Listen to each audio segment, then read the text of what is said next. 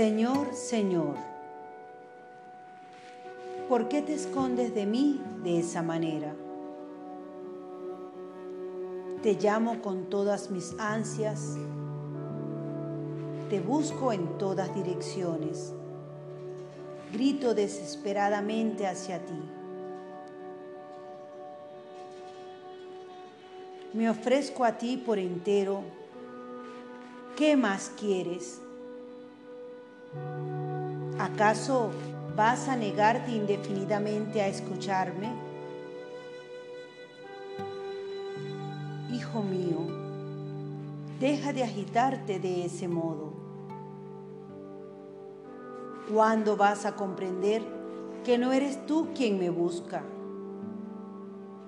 sino yo quien te llamo desde siempre?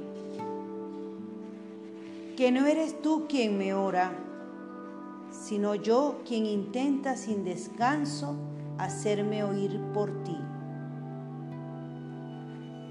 Que no eres tú quien me desea, sino yo quien aspira a ti infatigablemente.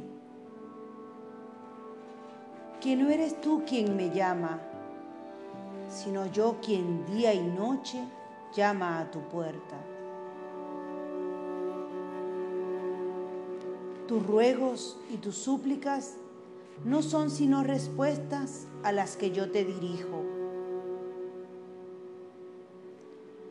Y es que el hambre que tienes tú de mí jamás podrá compararse al hambre que yo tengo de ti.